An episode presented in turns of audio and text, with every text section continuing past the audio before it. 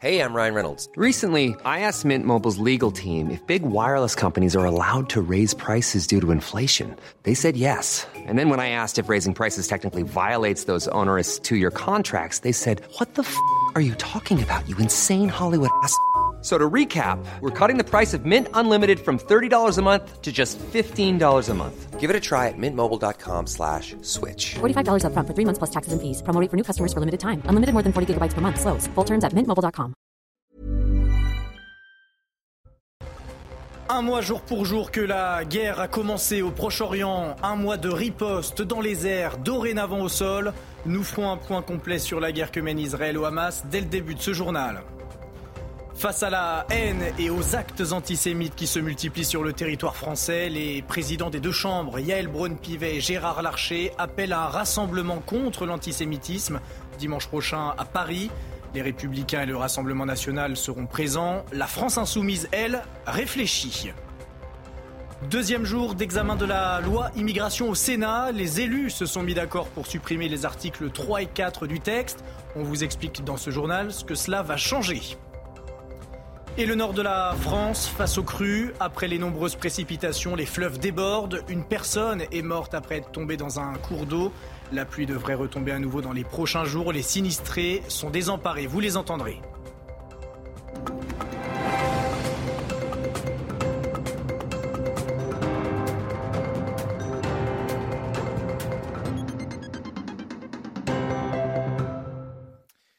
Et bonsoir à tous, je suis ravi de vous retrouver pour votre édition de la nuit. Ce mardi, cela faisait un mois jour pour jour que le Hamas avait déclaré la guerre à Israël.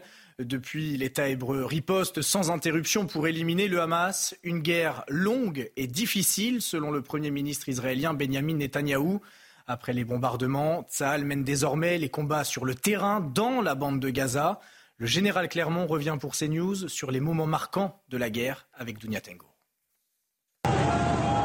Il y a un mois, les terroristes du Hamas pénétraient en Israël et commettaient l'attaque meurtrière de l'histoire du pays, faisant plus de 1400 victimes et 240 otages. Des attaques multiples et des mises en scène insupportables. Pour le général Clermont, les motivations du groupe terroriste palestinien ne font pas de doute. Le but était à la fois de provoquer une réaction violente de salle, ce à on assiste, mais également c'était d'adresser un message à toutes les communautés des radicalisés du monde en disant regardez, nous avons réussi à humilier cette puissance qui se dit invincible. Suite à l'attaque inattendue commise par le Hamas, l'armée israélienne lance très vite son offensive aérienne sur Gaza. L'armée de l'air israélienne a commencé à bombarder. Elle a bombardé des sites, des cibles à l'intérieur de la bande de Gaza et depuis elle n'a pas cessé de bombarder. Ça fait 30 jours qu'elle bombarde. Donc la réaction aérienne a été immédiate. S'ensuit une riposte terrestre plus complexe.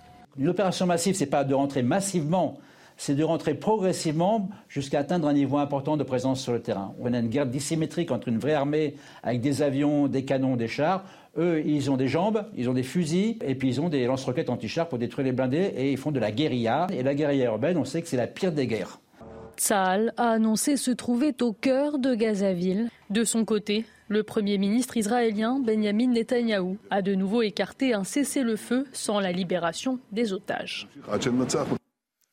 Une cérémonie en hommage aux victimes et otages du Hamas s'est tenue à Tel Aviv ce mardi. Des centaines de personnes se sont rassemblées et ont allumé des bougies vêtues de t-shirts noirs sur lesquels était inscrit 7 octobre.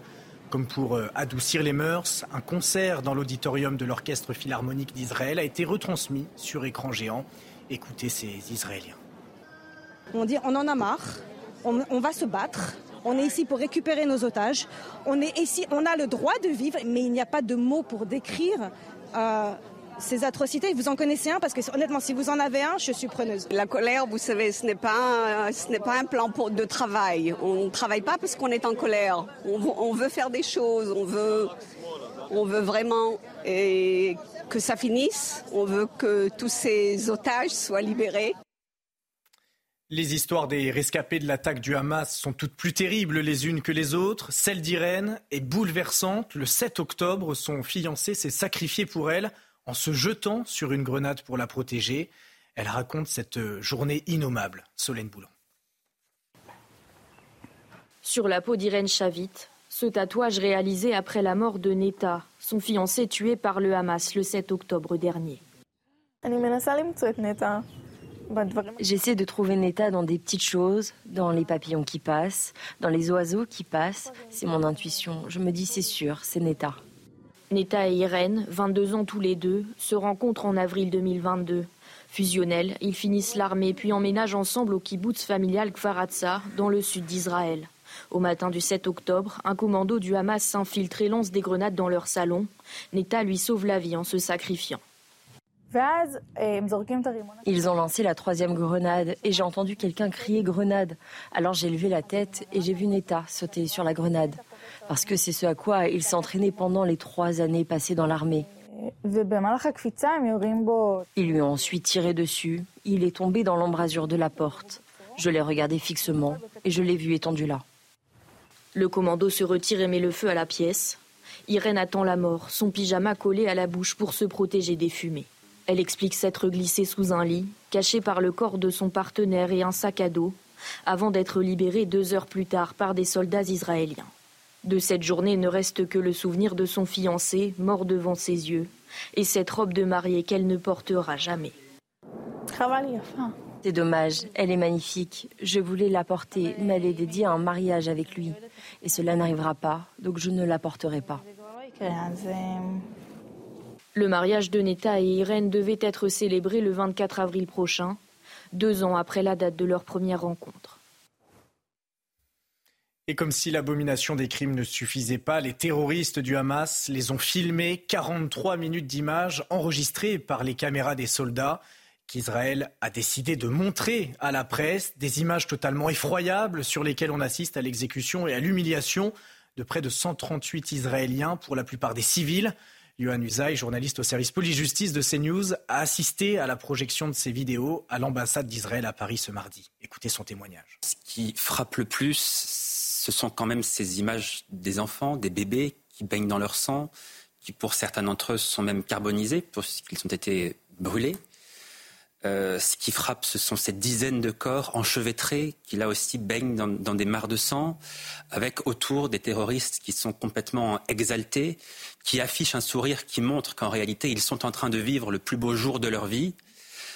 Ce qui est frappant, évidemment, c'est de voir ces euh, terroristes qui se filment, qui sont obsédés par le fait de laisser une trace, qui disent toujours euh, aux autres terroristes n'oublie pas de filmer, filme bien, est-ce que tu as filmé, est-ce que tu as bien filmé cela, euh, etc.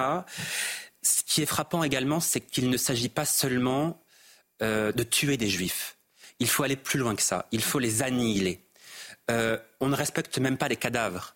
Les cadavres qui gisent au sol, ils sont piétinés, piétinés par des dizaines de terroristes qui leur donnent des coups de pied, qui leur crachent au visage, par des terroristes qui essaient même de décapiter avec des pioches, et c'est ce qu'on voit dans le film, qui essaient de décapiter les cadavres qui se trouvent au sol. Euh, on a vu des images absolument abominables, très difficile de les décrire parce que véritablement ce qu'on a vu est, affreux. Au-delà de ce qu'on peut imaginer, euh, j'ai en tête l'image de ce père de famille avec ses deux enfants qui essaie de les cacher euh, qui, dans un abri de jardin, se planque avec ses enfants. Les terroristes les repèrent, jettent une grenade dans l'abri de jardin. Euh, le père et ses deux enfants sortent d'onde de l'abri et le père est abattu sous les yeux de ses enfants. Et on sait aujourd'hui que ces deux enfants se trouvent pris en otage dans la bande de Gaza. Plus de 100 Français ont pu être évacués de la bande de Gaza depuis le début du conflit. Les ressortissants sont sortis de la zone via le poste frontière de Rafah en Égypte. Des centaines d'autres civils détenteurs de passeports étrangers attendent toujours dans l'aéroport égyptien de pouvoir quitter le pays. Le Quai d'Orsay, lui, précise qu'il poursuivra ses efforts au cours des prochains jours pour permettre à d'autres compatriotes de quitter Gaza. Un rassemblement contre l'antisémitisme se tiendra à Paris dimanche prochain. L'appel à marcher a été lancé par la présidente de l'Assemblée nationale, Yael Braun-Pivet, et le président du Sénat, Gérard Larcher. Le Rassemblement national et les Républicains ont d'ores et déjà indiqué qu'ils seraient présents à cette marche. La France insoumise, elle, indique ne pas encore avoir pris sa décision concernant sa participation. Les détails avec Thomas Bonnet et la caméra de Jean-Laurent Costantini depuis le Sénat. Après des heures et des heures de tractation, un accord a enfin été trouvé au sein de la majorité sénatoriale. Les républicains et les centristes se sont entendus sur la suppression de l'article 3 et 4. L'article 3 reviendra sous une autre forme, mais c'est une victoire, affirme euh, Bruno Retailleau qui s'est exprimé à notre micro. Écoutez. On a trouvé une solution, c'est même une bonne solution. D'abord, nous allons supprimer, c'est ce que je demande depuis le départ, l'article 3 sur euh, cette prime à la fraude pour euh, les clandestins. C'est une transformation totale du dispositif. Non seulement il n'y aura plus d'article 3, mais on aura aussi des conditions de régularisation telles qu'elles existent aujourd'hui, beaucoup plus strictes et beaucoup plus encadrées. Je considère que c'est donc une excellente solution qui va de le sens euh, que nous euh, avons promu depuis le début de l'examen de ce texte. Pour l'opposition de gauche, Gérald Darmanin a tout cédé à la droite. Patrick Caner, le président du groupe socialiste au Sénat, parle même d'une capitulation de la part des élus centristes. En tout cas, concrètement, euh, ces articles 3 et 4 vont être supprimés ce mercredi matin en commission des lois et puis leur examen reviendra dans l'hémicycle au Sénat d'ici la fin de la semaine. Au deuxième jour du procès d'Éric Dupont-Moretti, la tension est montée devant la Cour de justice de la République. Le garde des Sceaux est jugé pour prise illégale d'intérêt. L'ex-ténor du barreau s'est présenté à la barre et s'est exprimé devant la Cour jusqu'aux questions du procureur qui a mis le feu aux poudres. Notre journaliste euh, police-justice Noémie Schulz a pu suivre l'audience. On a senti monter la tension, l'agacement au fur et à mesure de son interrogatoire. D'une voix d'abord posée, Éric Dupont-Moretti revient sur sa nomination surprise en juillet 2020. Essayez de vous mettre à ma place et d'imaginer un instant ce qui me tombe dessus. Il répète qu'il n'avait alors qu'un seul objectif, réussir. Je me suis bougé, j'avais mille choses à faire. Il est longuement interrogé euh, sur les enquêtes administratives qu'il lance à l'encontre de quatre magistrats auxquels il avait été confronté quand il était avocat. Ce truc-là, j'en ai hérité, s'emporte le ministre. Je n'ai pas eu de chance que ces deux dossiers aient été initiés par ma prédécesseur, car il l'assure, personne ne lui a parlé de conflit d'intérêts, ni à l'Élysée, ni à Matignon, personne. Il poursuit à la troisième personne. Il a fait ce qu'il a pu, le garde des Sceaux, dans une période où il ne maîtrisait pas les choses. C'est compliqué pour moi de dire ça, mais c'est la, la réalité, la seule réalité. Surtout, dit-il, que ces magistrats sont à ce moment-là le cadet de ses soucis. Éric Dupont-Moretti euh, fulmine devant le pupitre, il souffle, lève les yeux au ciel, le langage se fait plus fleuri, on est chez les fous, trop c'est trop, puis la colère explose au moment des questions du procureur général qui porte l'accusation et qui hier a eu des propos sévères envers lui. J'ai compris que quoi que je pouvais dire, au fond, la messe était dite. Le Sénat supprime l'article 3 et 4 de la loi immigration. Le premier prévoyait la régularisation des travailleurs sans papier dans les métiers en tension. Le second aurait permis aux demandeurs d'asile de pouvoir travailler immédiatement après avoir effectué leur demande de titre de séjour. Le Sénat a également adopté la suppression de l'aide médicale d'État pour les sans-papiers. Cette aide serait transformée en aide médicale d'urgence. Écoutez le chef de file des Républicains au Sénat, Bruno Retailleau. Si nous avons nos grands marqueurs pour lesquels nous nous battons pour reprendre le contrôle euh, des flux migratoires, et par ailleurs, si nous arrivons et si nous parvenons à faire passer cette réécriture d'encadrement beaucoup plus strict euh, de ces régularisations euh, au compte-gouttes, alors oui, nous pourrons voter la loi. Pourquoi? Parce que ce ne sera plus la loi de Gérald Darmanin.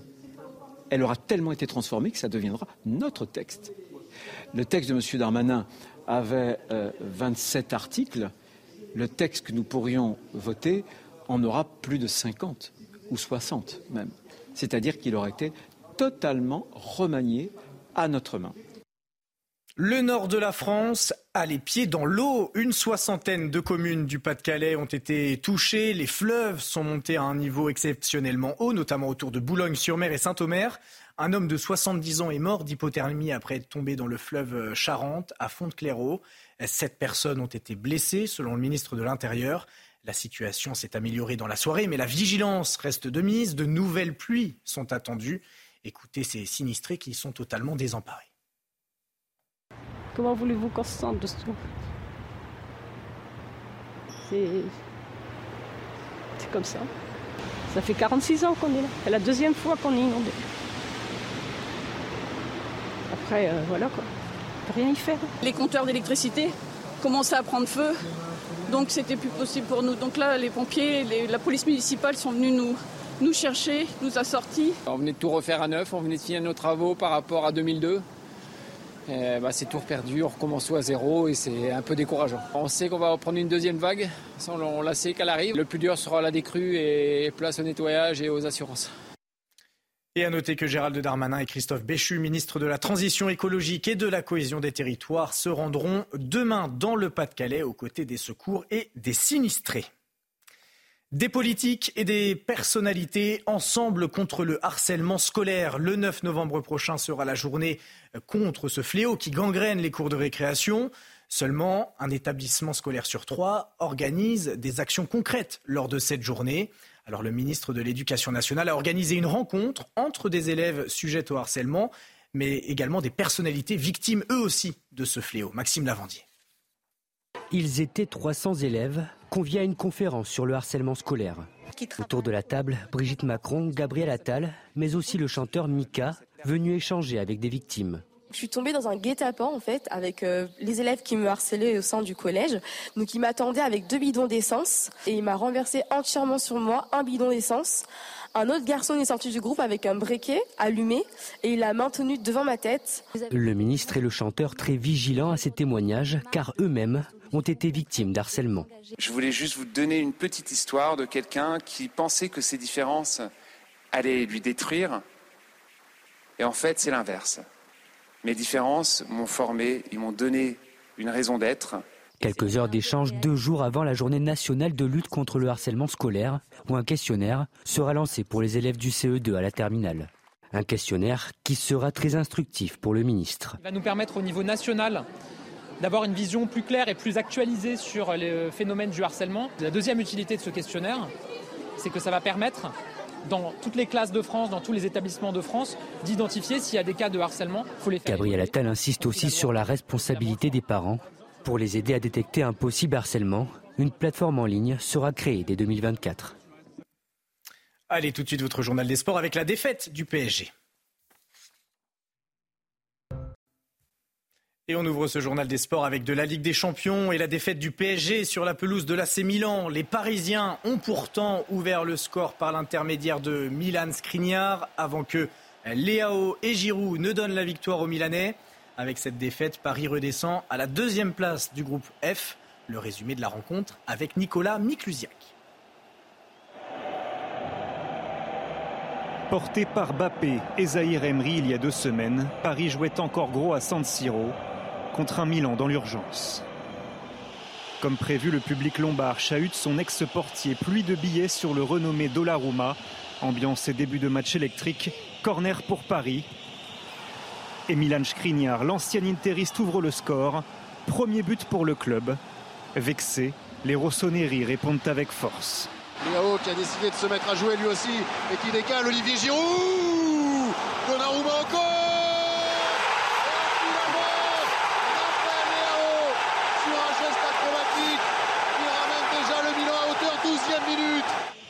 Les échanges restent haletants. Dembélé, pas heureux, trouve la barre. Un partout à la pause. Cinq minutes après le retour, un duo français fait très mal au PSG. Le centre de Théo Hernandez Pour la tête d'Olivier Giroud qui est monté très très haut Giroud écrase Skriniar au duel. Théo Hernandez n'est pas loin ensuite d'assommer les Parisiens. Donnarumma sort son presque double mètre encore sur cette tentative d'Okafor.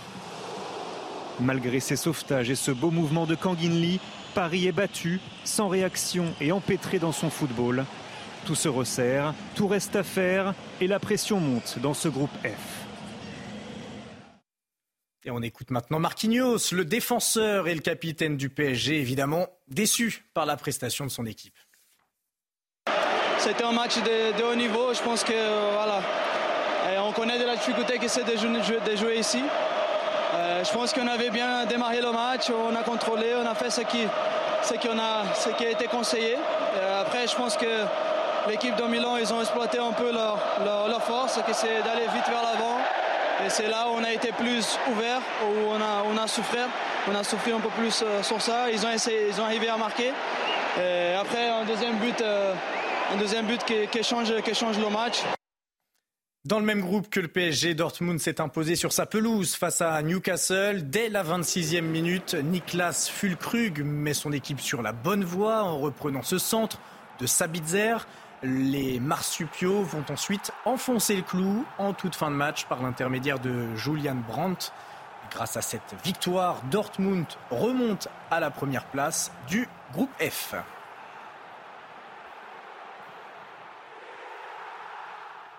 Toujours en football, le RC Lens se déplace sur la pelouse du PSV ce mercredi dans le cadre de la quatrième journée de Ligue des Champions. Deuxième de leur groupe et à seulement un point d'Arsenal, les Lensois ont une belle carte à jouer face aux Néerlandais et une victoire leur assurerait de disputer la Ligue Europa cette saison. Les enjeux de cette rencontre avec l'UVIX. Trois matchs, une victoire de prestige face à Arsenal, deux nuls, une deuxième place du groupe derrière les Gunners. Pour le moment, le Racing Club de Lens fait bien mieux que son statut initial de petit poussé de ce groupe B. Mieux encore, sans et en cas de succès frapperait un très grand coup et serait assuré à minima de terminer troisième du groupe et donc de poursuivre leur aventure européenne au-delà de l'hiver.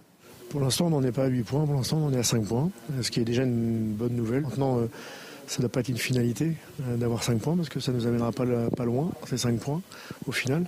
Il faut continuer à, grandir et aller, et aller chercher plus, voilà, même si on sait qu'on est euh, et qu'on restera, quoi qu'il arrive, la petite équipe de ce groupe, mais une petite équipe euh, qui a des ambitions. 70% des équipes ayant pris 5 points après deux journées se sont qualifiées pour les huitièmes de finale de la Ligue des Champions. Cette statistique parle en faveur des hommes de Franck Hez, même si le défi sera immense sur la pelouse du PSV Eindhoven, une équipe qui n'a encore jamais perdu sur sa pelouse cette saison, toute compétition confondue. Mais les Lensois, jusqu'à présent, ont été à la hauteur de la plus prestigieuse des compétitions. Allez, restez bien avec nous sur CNews. Dans un instant, nous ferons un point complet sur la situation au Proche-Orient, un mois jour pour jour après l'attaque du Hamas contre Israël. Les soldats de Tzal continuent de progresser sur le terrain dans la bande de Gaza pour trouver et éliminer les membres du Hamas. A tout de suite sur CNews. Retrouvez tous nos programmes et plus sur cnews.fr.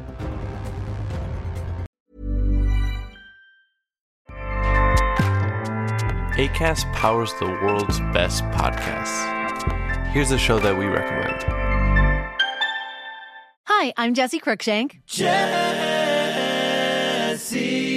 Cruikshank. I host the number one comedy podcast called Phone a Friend. Girl, let's phone a friend. Not only do I break down the biggest stories in pop culture with guests like Dan Levy and members of InSync, I do it with my own personal boy band singing jingles throughout because it's my show. It's your show, girl. New episodes of Phone a Friend. Yeah. Drop Thursdays wherever you get your podcasts. So work it, girl. Yeah, work it. Okay, that's enough.